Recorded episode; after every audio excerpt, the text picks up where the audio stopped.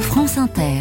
Dernier jour en Picardie dans Esprit d'initiative. Bonjour Cécile Bidot. Bonjour Mathilde. Ce matin, vous nous emmenez dans un collège public à Amiens. Jusqu'ici, rien d'original. On passe la grille du collège Guy Maréchal, mais une partie du bâtiment est réservée au micro-collège. Deux salles de classe et une salle de vie pour 34 élèves de 4e et de 3e. Donc une fois que là on l'a en kilomètres, qu'est-ce qu'on va faire pour l'avoir en hectomètres Justine, c'est bon Johan Oui, sûr. Là, c'est l'heure quotidienne de tech, travail en classe, un moment pour faire les devoirs de façon individualisée.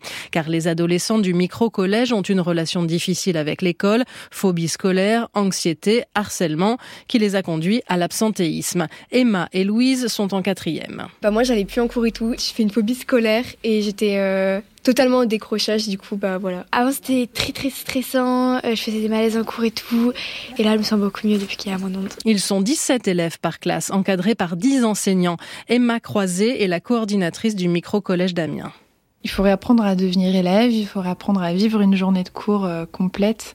Puis après, on réapprend à prendre du plaisir à apprendre, on réapprend aussi à croire en soi et, et à imaginer que l'avenir- l'avenir n'est pas bouché, qu'il y a un horizon derrière et qu'il peut y avoir une voie qui va nous plaire. Et puis bien sûr, l'objectif à long terme sur les deux ans, c'est de se diplômer, c'est de s'orienter, mais pour ça, c'est vraiment euh, du tout petit par Sur le premier triangle, L-O-U, tu connais quel côté Je connais euh, le côté opposé, Et tu cherches. l'hypoténuse. Donc tu vas utiliser opposé et hypoténuse. Regarde les formules à côté. Bah, du coup, ce sera Le prof de maths passe de table en table à côté des élèves qui le tutoient et l'appellent par son prénom. Lila en troisième. En fait, il s'ajuste par rapport à nous et il nous donne ce, qu'on- ce dont on a besoin. Si on a besoin d'être écouté, on a de l'écoute. C'est une vraie relation, c'est pas juste quelqu'un qui vient dans, dans ta salle qui est payé pour ça. Est-ce que je peux aller faire un tour de terrain pour me calmer Sinon, je vais crier. euh.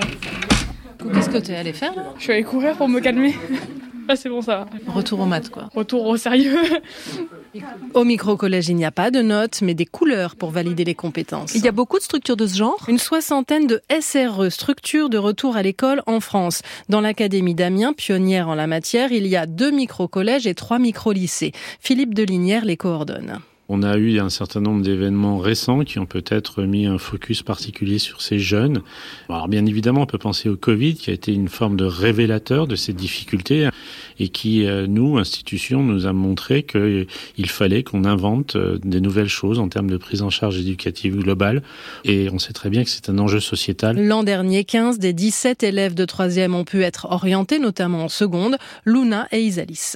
il nous pousse euh, vraiment vers le haut, donc euh, notre ego pour certains est peut-être un peu trop reboosté, mais mais oui, ça redonne beaucoup de confiance en soi et du trichant. Surtout les enfants déscolarisés, on a vraiment une chance incroyable. Voilà. Merci le micro-collège.